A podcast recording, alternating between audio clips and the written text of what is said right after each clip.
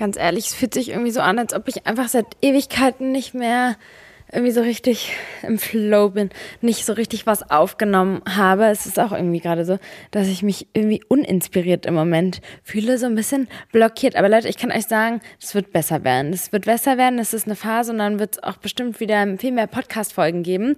Ähm, aber ja, deswegen habe ich gedacht, jetzt ein ganz guter vielleicht ja, mal was Neues, mal was anderes ist, dass ihr mir eure Geschichten schickt und ich auf diese Geschichten einfach mal antworte.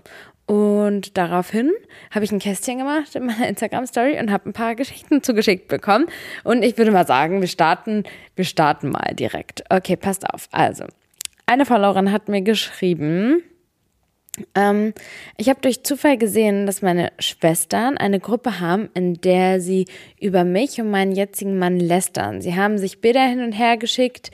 Ich habe sie darauf angesprochen und sie haben mir einfach nur ins Gesicht gelacht. Seit dem Tag habe ich den Kontakt zu meinen Eltern und meinen Schwestern abgebrochen. Bis heute keine Entschuldigung, sondern nur Vorwürfe gegen uns.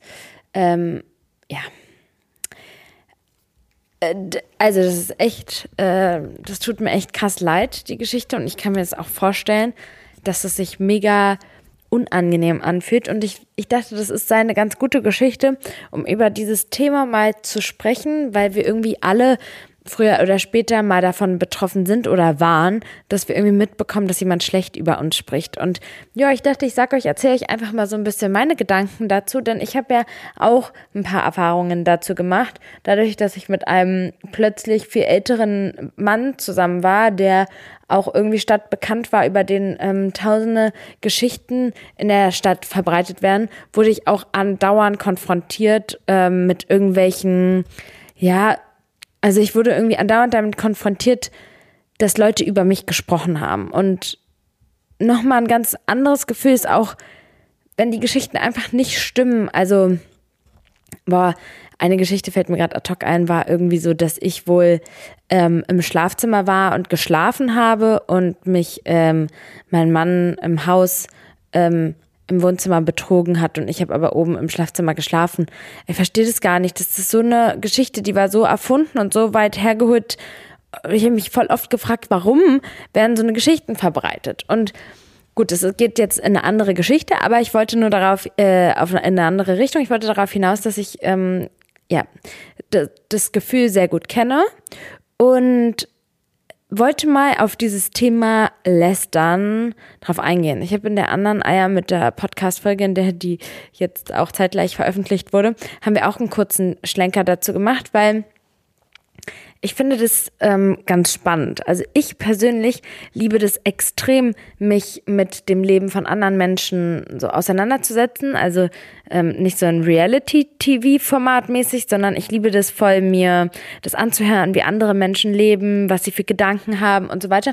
Und liebe das total, mir ein eigenes Bild davon zu machen. Und an sich habe ich die Einstellung, dass wenn wir andere Leute runtermachen und ähm, im klassischen Sinne, so wie wir es kennen, lästern und negativ über die sprechen, dass das im Prinzip so ist, wenn man, wenn wir, also ich versuche das immer so ein bisschen bei irgendwie an Beispielen auch so klar zu machen.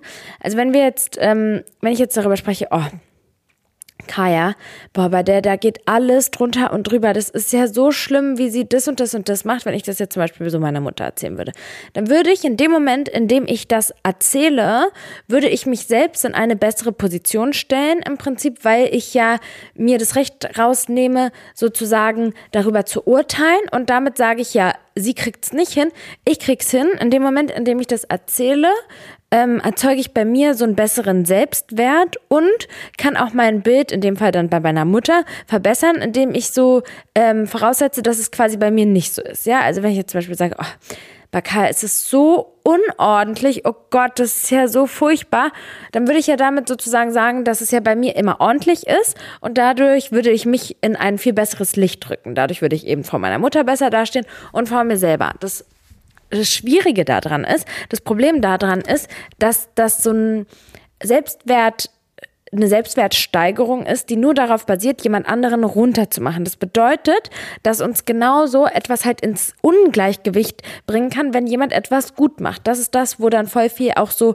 Neid und ich finde irgendwie Neid kann man in zwei Kategorien einteilen, irgendwie in Missgunst und in Bewunderung und ich spreche jetzt in dem Fall von Neid im Sinne von Missgunst, dass wenn jetzt zum Beispiel ich zu jemandem hingehe und ich irgendwie das Gefühl habe, die Person hat einfach richtig krasses Leben im Griff, das habe ich gar nicht so, ähm, dass dann mein Selbstwert irgendwie angegriffen wird und ich an meinem eigenen Selbstwert zweifle. Und in dem Sinne und, äh, und auf den Bezug gesehen ist dieses Negativsprechen über Menschen schwierig und kritisch zu betrachten. Ich bin zum Beispiel auch voll der Fan davon, so eine so eine ähm, Methode oder eine so eine äh, bekannte Nummer ist auch irgendwie, dass man zum Beispiel so die neue Partnerin vom Ex-Freund oder sowas runtermacht oder sowas. Und das ist dann so ein verzweifelter Versuch, im Prinzip sich irgendwie besser zu fühlen. Aber, wie ich es gerade schon auch ausgeführt habe, irgendwie nichts, was wirklich konsistent ist. Und deswegen bin ich halt viel eher dafür, dass man ähm, ja sich versucht da zu reflektieren, warum man jetzt gerade negativ spricht. Aber, und jetzt komme ich zur, zum Aber, es ist schon so, dass wir Menschen sind ja irgendwie soziale Wesen und es gibt irgendwie gesellschaftliche Normen. Wir hier zum Beispiel in Deutschland haben ganz andere Vorstellungen und so weiter, ganz andere Regeln in der Gesellschaft, als es zum Beispiel auch bei mir in meinem Herkunftsland in Serbien oder sowas der Fall ist. Ja, also beispielsweise hm, ist so in Serbien, Kroatien so diese Gastfreundschaft unfassbar groß geschrieben und ähm, das, das wäre so, wenn jemand sich da so äh, verhalten würde, keine Ahnung, wenn jemand sagt, ja, wollt ihr zum Essen kommen, aber jeder ähm, ähm, bringt was mit oder ich habe jetzt gekocht und ähm, danach könnt ihr mir ja alle 16,40 Euro Paypal oder sowas. Ja, wenn es jemand zum Beispiel vielleicht irgendwie in Serbien machen würde, dann könnte es gut sein, dass es dann voll ähm, verpönt ist, weil Gastfreundschaft so einen anderen Stellenwert hat. Worauf ich hinaus will, ist, dass wir halt so gewisse Regeln in unseren Kulturen, in unserer Gesellschaft haben und dass es für uns Menschen auch nicht immer leicht ist, genau zu wissen, ob wir uns richtig verhalten oder nicht. Und aus diesem Grund kann es voll sinnvoll sein, sich zu vergleichen, um eben zu prüfen, okay, wie macht zum Beispiel die Person es? Also beispielsweise jetzt Kaya, ja. Ähm, das, das ist zum Beispiel also äh, Kaya ist, ähm, Kaya ist ja meine beste Freundin, die, an der könnt ihr ja eigentlich gar nicht vorbeigehen. Und sie ähm, ist zum Beispiel wirklich sie, also bei ihr ist es sauber und ordentlich, aber im Vergleich zu bei mir merke ich, dass sie halt einfach ein anderes, ganz anderen Stellenwert für Ordnung hat. Und neulich, als ich bei ihr war, habe ich so darüber nachgedacht, ob das ob das so gesund ist, wie ich das mache. Und während ich das so verglichen habe, ja, also ich könnte ja zu dem, zu dem Entschluss kommen, ähm, ich könnte ja zum Entschluss kommen, dass ich sage, okay, irgendwie sie kann so gut leben oder so, so gut. Sie äh, fühlt sich so wohl, aber für mich ist es halt krass wichtig, dass es so und so aussieht. Und den Entschluss kann ich fallen, aber durch meinen Vergleich, den ich gemacht habe, durch den Vergleich, wie es irgendwie bei mir aussieht oder wie es bei ihr aussieht, bin ich zu dem Entschluss gekommen, dass es voll krass ist, dass mein ähm, Wohlbefinden unfassbar davon abhängig ist, wie es bei mir zu Hause aussieht und ähm, dass ich mich irgendwie äh, davon, wie soll ich sagen, destabilisiert fühle oder sowas, wenn zum Beispiel meine Kissen nicht perfekt ordentlich Ecke auf Ecke und so weiter miteinander stehen und so. Und durch diesen Vergleich ist mir irgendwie aufgefallen, dass die Art, wie ich Ordnung halte und den Stellenwert, den ich Ordnung, dass das eigentlich ein viel zu großer Faktor ist, weil ich irgendwie dann in dem Moment eine Bewunderung darüber gespürt habe, dass es null ihre Laune beeinflusst, ob ihre Kinder jetzt irgendwie da jetzt ein Experiment im Badezimmer gemacht haben, ein Schleimexperiment und alles da rumliegt oder nicht. Das juckt sie nicht, das destabilisiert sie nicht, das macht sie nicht unglücklich oder sowas. Sie kann trotzdem einfach jetzt rausgehen, mit mir einen coolen Shoppingtrip haben und hat nicht die ganze Zeit im Hinterkopf, oh Gott, so sieht das aus. Und in dem Moment, in dem ich mich mit ihr verglichen habe, habe ich eine Bewunderung gespürt. Also ein Neid im positiven Sinne, wodurch ich mich angefangen habe zu hinterfragen. So. Und worauf ich nämlich hinaus will, ist, dass dieses Vergleichen mit anderen und da, darüber sprechen mit anderen nicht immer negativ gemeint ist, sondern wir ziehen daraus ja auch unsere eigenen Schlüsse, wie wir unser Leben gestalten wollen und wie nicht. Und deswegen finde ich es per se gar nicht verkehrt, dass Leute über andere sprechen. Aber man muss halt immer im Hinterkopf behalten, dass nicht alle Menschen reflektiert durch die Welt gehen, sondern dass viele Menschen auch ähm, den Mechanismus haben, negativ über Leute zu sprechen, eben um sich selbst, seinen eigenen Selbstwert zu erhöhen. So, kommen wir jetzt auf die Nachricht ähm, zurück. Also jetzt ähm, haben wir in den ganzen Geschichten da ähm, bei, bei anderen Podcasts, die geben denen ja auch Namen, da habe ich jetzt mich gar nicht drauf vorbereitet. Okay, sagen wir, sie heißt Sabrina. Ja, Sabrina hat halt gesehen, dass ihre Geschwister eine Gruppe haben und wo sie sich dann halt darüber auslassen. Jetzt bin ich halt nicht so tief in der Thematik drinne, aber zu verstehen, dass wenn jemand anders über mich spricht, dass das also dass das bei denen ist. Das ist, das bedeutet nicht, dass das etwas mit mir zu tun hat. Ich glaube, dass wir das ganz oft vermischen und ich tue das auch voll oft, dass wir Sachen immer auf uns beziehen, die vielleicht gar nichts mit uns zu tun haben. Ja, also nehmen wir mal an, ähm, die lachen darüber, weil sie jetzt gesagt hat, dass ähm, Sabrina immer die Ecken vom Toast abschneidet von ihrem Mann. Ja, und dann schreiben die das in der WhatsApp-Gruppe. Oh Gott, ey, hast du das gesehen? Die ähm, die schneidet immer die Ecken ab. Jetzt ist die Frage, was hat das an sich mit Sabrina zu tun? Sabrina macht das voll gerne für ihren Mann. Das ist ähm, eine Art, wie sie Liebe irgendwie für ihren Mann zeigt, dass sie die Ecken abschneidet. Der Mann fühlt sich total gesehen, gewertschätzt und geliebt von Sabrina, weil sie sich die Zeit nimmt, immer die Ecken abzuschneiden und auch immer daran denkt, das zu tun. Ob jetzt die Geschwister darüber sprechen oder nicht, hat halt an sich nichts mit Sabrina zu tun, weil die sind ja ganz fein damit, mit dem, wie sie es machen. Jetzt kann man prüfen wenn man jetzt mitbekommt, okay, die lästern darüber, die lästern zum Beispiel über den Punkt mit dem Toast, dann kann man sich halt hinterfragen, hm, okay, die lästern drüber, wie finde ich das? Finde ich, oh, ich finde es voll okay, das ist unser Ding, wir machen das. Sollen die doch darüber sprechen. Wenn es für die, deren Ding ist, darüber zu sprechen, jetzt sind wir mal ganz ehrlich, jeder macht das. So, Sabrina kann doch auch nicht sagen, sie spricht niemals, sie sagt nie zu ihrem Mann, ey, hast du gesehen, was meine kleine Schwester da schon wieder gemacht hat? Oh, das geht ja gar nicht. Das ist was, das machen wir in unserer Gesellschaft und das ist auch vollkommen in Ordnung Ordnung, solange wir selbst irgendwie mh, hm, verstehen, dass wenn andere Leute über uns sprechen, dass das nichts mit uns zu tun hat und wenn wir auch verstehen, dass ähm, wir einfach manchmal uns auch einfach in sozialen Gruppen vergleichen. Ich finde das unfassbar schade, dass das Verhältnis jetzt so zerrüttet ist. Und dann kommen wir zum nächsten Punkt, wo sie gesagt hat, die haben mir ins Gesicht gelacht.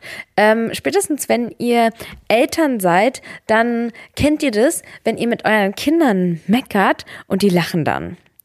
Und das ist was, das, das kennt man auch, so, dass jemand lacht, wenn man so einen Konflikt hat. Ich denke mal, dass uns das allen mal passiert ist. Und im Prinzip ist es nur eine Unsicherheit der anderen Person, so darüber zu lachen, jemanden auszulachen. Das ist ja so eine, das ist ja eigentlich voll, ähm, das ist voll die traurige Art und Weise, mit einer Konversation umzugehen. Das ist ja eine Person, die so darauf reagiert. Also Sabrina sagt zu ihrer Schwester, ich finde es voll voll wirklich daneben, dass ihr so irgendwie über mich und meinen Mann spricht und dann lachen die Geschwister, ja?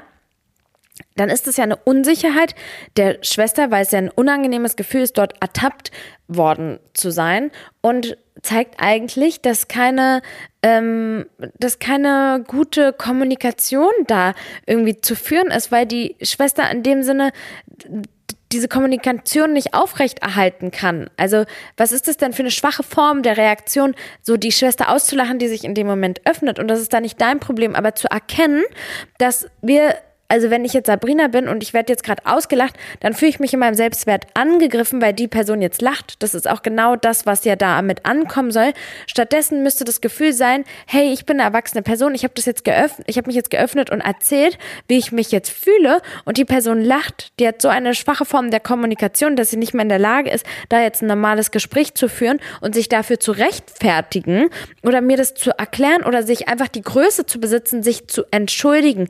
Also, ja, das Wichtigste ist, dass Sabrina versteht in dem Fall, dass ähm, das nichts mit ihr und ihrem Selbstwert zu tun hat, sondern dass man das halt manchmal auch einfach abgeschottet und getrennt sehen muss, weil die meisten Menschen, die sind halt mit sich beschäftigt, die sind gar nicht so viel mit den anderen beschäftigt. Also die machen das nicht, weil ähm, sie äh, weil es denen wirklich in dem Fall um Sabrina geht, sondern aus eigener Motivation. Eigentlich machen wir alles aus eigener Motivation, weil wir selbst sind die einzigen, die für unseren für uns zuständig sind. Kein anderer Mensch ist so zuständig für jemanden wie man selbst ist. Man ist sich selbst am nächsten. Und der einzige Grund, das zu machen, zu lästern, diese Reaktion ist, seinen eigenen Selbstwert zu erhöhen und zu erhalten. Und ja, ich finde es halt schade, dass es dann so weit gegangen ist, ähm, das äh, mit den Eltern. Und ich würde sagen, ich würde in dem Fall so vorgehen, ich würde die Größe aufweisen und sagen, ähm, ach, scheiß drauf. Wenn die lästern wollen, sollen die doch lästern. Sollen die doch machen. Also, ähm, ich muss gerade irgendwie an so einen Song denken. Lass doch die Bauern, Bauern, oh Mann, irgendwas, das war so ein toller Spruch. Ja, oder es gibt auch dieses Sprichwort ähm, oder diesen Satz oder diesen Quote, diese, äh, was auf einer Tasse draufsteht oder sowas, so. Ähm, ein Löwe macht sich auch keine Gedanken um Schaf. Also das ist so, leb du dein eigenes Leben. Es ist doch schade, wenn der Familienfrieden irgendwie deshalb so, ich weiß nicht, ich würde da an der Stelle einfach sagen, manchmal ist ähm, drüber stehen einfach so viel mehr und du zeigst damit so viel mehr größer, als deine Geschwister das getan haben. So, an der Stelle sollen die doch sprechen.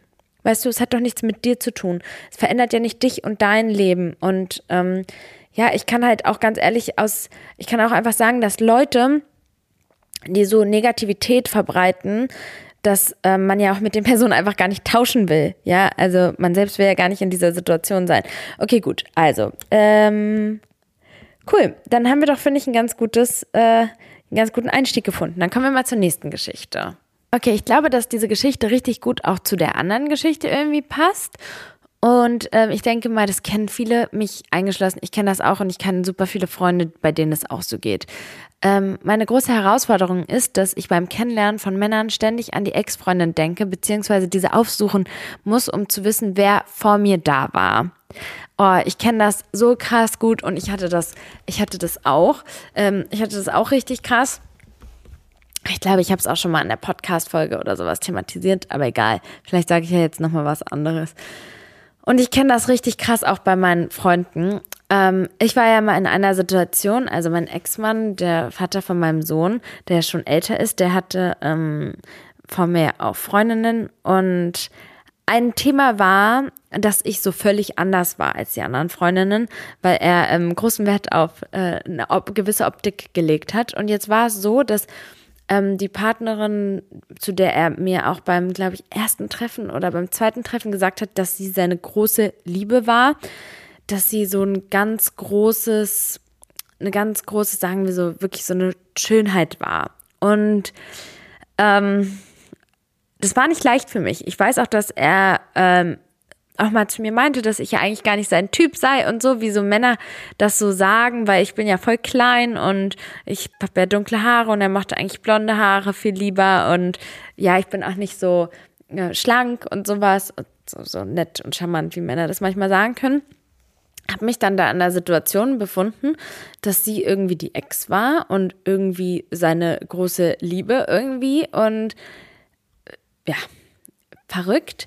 Eigentlich, wie ich damit umgegangen bin, weil es hätte das, hätte das Potenzial gehabt, wirklich mich richtig doll fertig zu machen, hat es aber nicht. Denn es war irgendwie so eine extreme Form, dass ich ja irgendwie einen Weg da finden musste, damit umzugehen und dass es mich nicht kaputt macht. Also ja, dieses Wissen von den Ex-Freundinnen, ähm, irgendwie ist da ja eine Faszination und Neugier. Das gehört auch irgendwie so zu der ersten Geschichte dazu, wo man so sagt, man will sich irgendwie in der Gesellschaft irgendwie auch irgendwie einordnen können und in der Kultur irgendwie so sein, oder ja, in der Gesellschaft, in der Beziehung irgendwie so seinen Platz für sich selbst definieren wollen.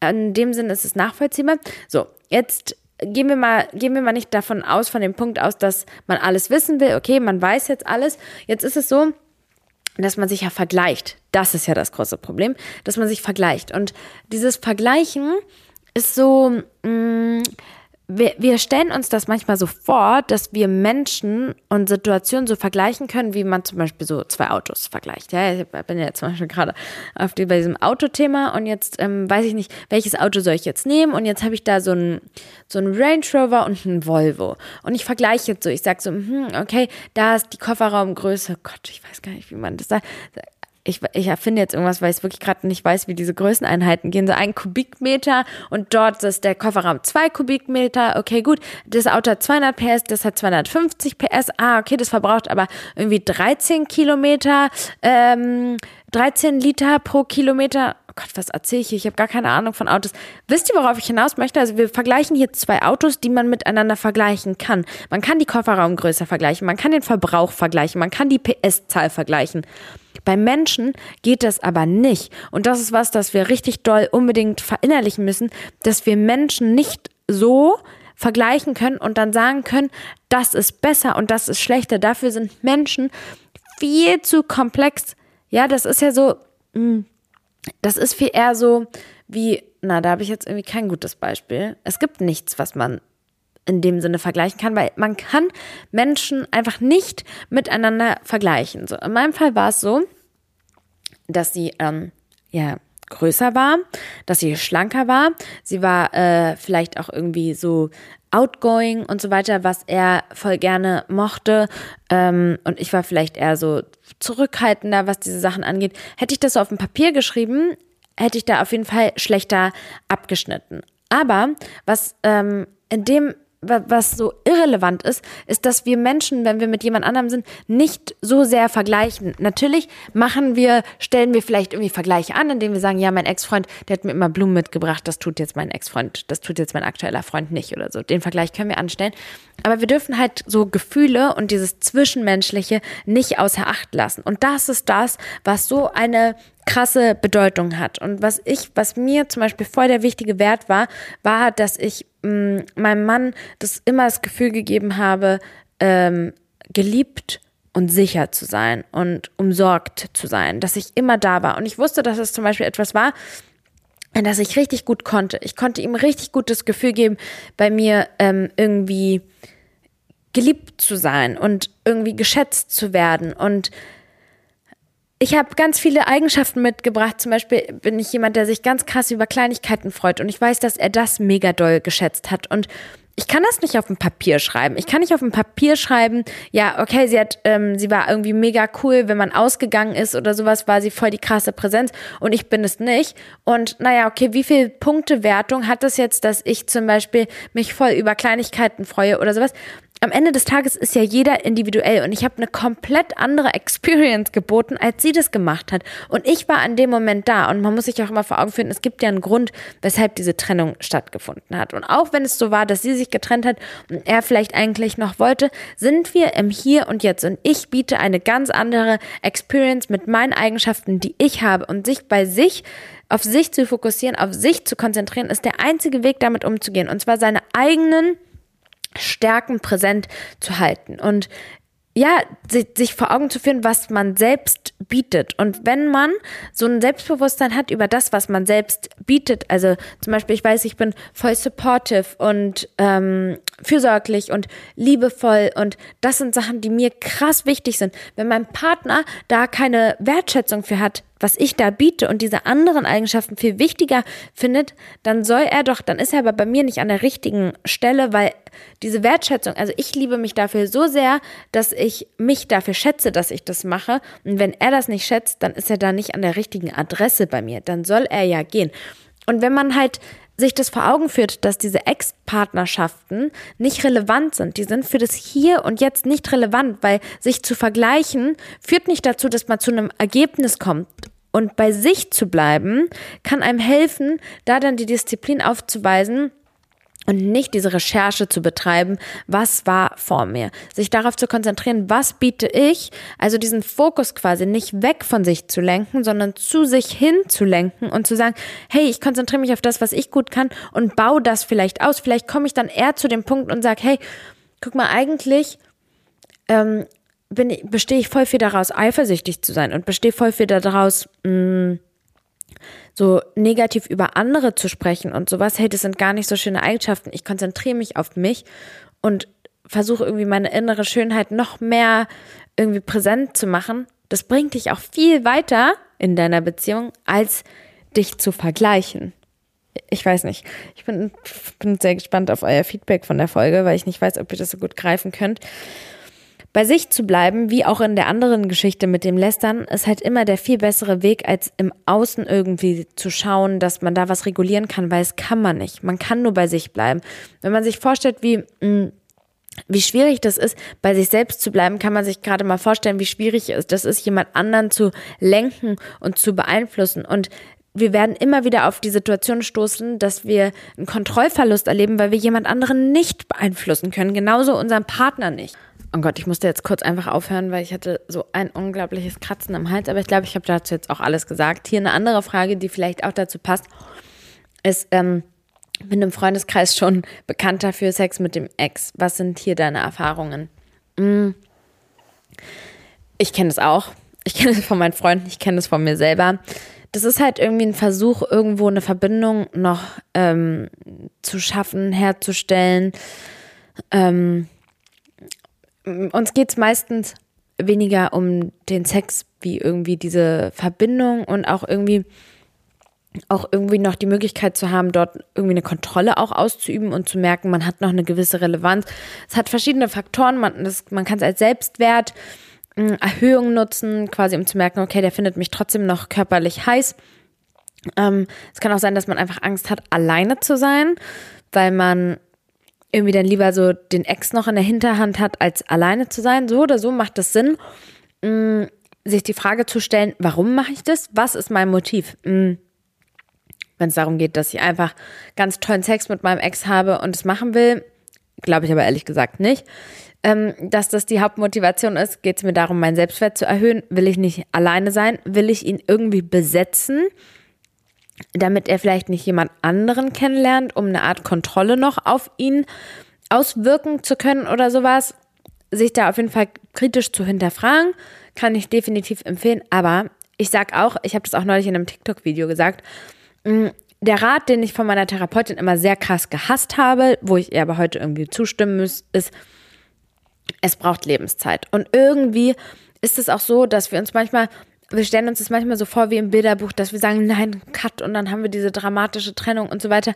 Manchmal ist es halt auch nicht so. Manchmal braucht man halt auch einfach die Zeit, um sich zu lösen, um sich zu trennen. So what? Die Welt wird davon nicht untergehen. Du schadest damit niemandem außer dir selber.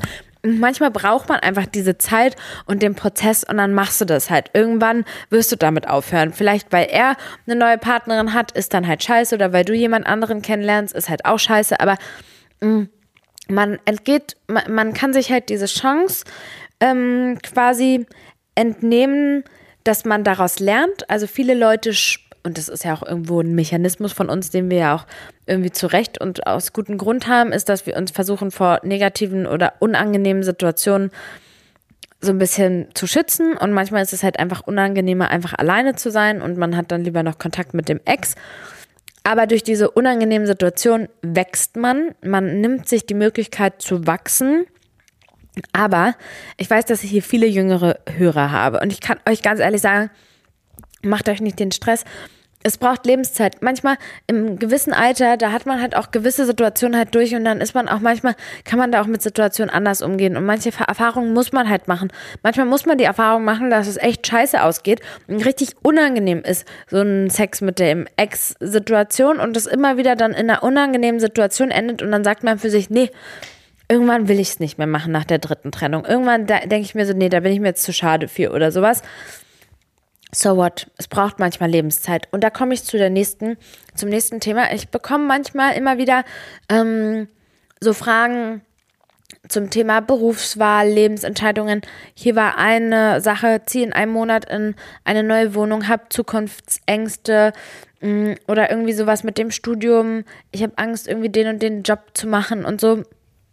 Ich kann euch an der Stelle ein Buch empfehlen. Und zwar, ach Gott, wie hieß denn das? Das war irgendwie sowas mit der Mosaik-Methode. Und mh, mm, das Buch hat mich überrascht, denn irgendwie klar, es ging halt auch um diese Mosaik-Methode, aber ganz am Anfang hat sie ganz toll erklärt, dass wir uns ähm, in ganz anderen Zeiten befinden. Und zwar ist es das Buch mm, Plane nicht, lebe von Nina Martin und Benedikt, ah, jetzt sehe ich hier nicht den ganzen Namen, Benedikt, Moment, naja gut, okay. Vielleicht schreibe ich es in die Show Notes, sollte ich mal machen, ne? Plane nicht lebe. Ist ein sehr, sehr gutes Buch, was ich jedem empfehlen kann, der sich gerade in der Situation befindet, mh, vielleicht irgendwie so mh, sich nicht committen zu können mit den Zukunftsplänen und beruflich und sich da vielleicht irgendwie, weil ich fand es richtig toll, wie die Autoren oder die Autoren, ich weiß es jetzt gerade gar nicht, wie die das veranschaulicht haben, dass wir uns gerade auch in Zeiten befinden, die völlig anders sind, als es früher war, dass wir uns nicht in den Zeiten befinden, dass man sich für einen Job entscheidet und dann macht man den sein Leben lang, sondern wir befinden uns halt einfach in der Situation, dass sich Sachen ändern und wandeln und ich glaube, sich da den Druck rauszunehmen und sich vor Augen zu führen, dass es halt auch okay ist, wenn ich jetzt eine Entscheidung treffe und die dann später über den Haufen werfe. Wenn ich jetzt, ähm, ich muss nicht jetzt eine Entscheidung treffen, die für meine Zukunft ist. Oh Gott, wenn ich jetzt an mich selbst denke, ich habe so viele Entscheidungen in meinem Leben getroffen, wo ich dachte, das treffe ich jetzt, die Entscheidung treffe ich jetzt für meine Zukunft und am Ende kommt es doch ganz anders. So, hätte ich mich mal von Anfang an nicht so stressen müssen. Jetzt mittlerweile denke ich halt auch, ich bin Surfer und nehme die Welle, wie sie kommt, weil keine Ahnung, es kommen unvorhergesehene Sachen. Ja, okay, dann habe ich halt dann diesen einen Mann kennengelernt, habe ihn geheiratet, dachte, ich werde mit ihm vier Kinder großziehen und irgendwann werden wir sterben. Naja, und so schnell hat sich der Plan geändert. Am Ende saß ich da alleine in der ähm, Wohnung mit einem kleinen Baby und dachte, jetzt bin ich halt eine alleinerziehende Mutter, habe jetzt ein drei Monate altes Baby, ja, okay, finde ich mich jetzt zurecht. Und dann wieder hat sich die Situation verändert. Wir haben uns vertragen, waren dann wieder ähm, irgendwie zwei Jahre ein Paar. Und dann dachte ich, na okay, dann ist es jetzt so die Situation. Naja, okay, dann arrangieren wir uns jetzt mit der Situation, wie sie ist. Und dann plups, schwupps, passiert schon wieder irgendwas. Ich bin schon wieder ausgezogen. Dann denke ich, ja gut, okay, ich bin jetzt eine alleinerziehende Mutter. Jetzt ähm, ist das halt so. Und dann kommt Corona, hat auch keiner mitgerechnet. Mhm dann ähm, mache ich mein Psychologiestudium, denke, okay, ich werde Psychologin, schreibe dieses Workbook über Selbstliebe und äh, Selbstakzeptanz und bla bla bla. Und dann, schwupps, passiert was und jetzt bin ich irgendwie Influencerin, sitze jetzt hier mit meinem Mikro und erzähle Leuten irgendwas. Hätte ich niemals gedacht, dass das passieren wird. Niemals. Ich hätte niemals gedacht, dass ich nochmal heiraten werde. Niemals hätte ich gedacht, dass ich mich committen werde. Hab's gemacht. Ich hätte nicht gedacht, dass ich jetzt schon wieder hier sitze. Worauf ich hinaus möchte, dass ich hier sitze und Single bin, worauf ich hinaus möchte, ist, man kann manche Sachen nicht planen. Und heutzutage ist es so anders als früher. Mm, die Wege sind viel weniger klar definiert, als sie früher waren, mm, weil sich unsere Gesellschaft auch so krass verändert. Und das hat sie halt in diesem Buch Plane nicht lebe wirklich ganz toll auch aufgeführt. Wenn ihr euch dazu irgendwie mehr wissen wollt, dann ähm, schaut euch das Buch an. Worauf ich hinaus möchte, ist, mh, mm, sich an manchen Stellen einfach den Druck rauszunehmen. Weil Leute, es kann auch an, wirklich in einer Woche anders aussehen. Es kann in einem Monat anders aussehen, in einem Jahr und einfach manchmal diese Bereitschaft zu haben und sich selbst zu sagen, hey, egal was kommt, ich bin bereit. Egal was kommt, ich bin bereit und wenn die Welle kommt, dann nehme ich sie so gut ich kann. Ich versuche ein Surfer zu sein. Ich versuche die Welle so gut zu nehmen, wie ich kann.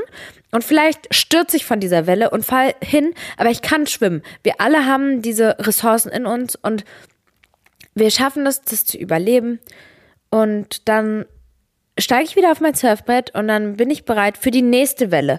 Und mit jeder Welle werde ich stärker und mit jeder Welle, die ich reite, kann ich sie noch besser nehmen und kann noch besser mit meinen Herausforderungen im Leben umgehen. Und das ist die Einstellung, die ich jetzt auf jeden Fall zu meinem Leben habe, die ich jedem empfehlen kann. Und alle, die Zukunftsängste haben, ich sage es jetzt so leicht dahin und ich will es auch gar nicht runterreden. Wie gesagt, dieses Buch ist sehr krass, auch um sich ähm, durch die Mosaikmethode auch ein bisschen zu vor Augen zu führen, wo, wo stehe ich jetzt gerade, wo will ich hin. Aber im Grunde ähm, können wir uns auch auf Sachen gar nicht vorbereiten.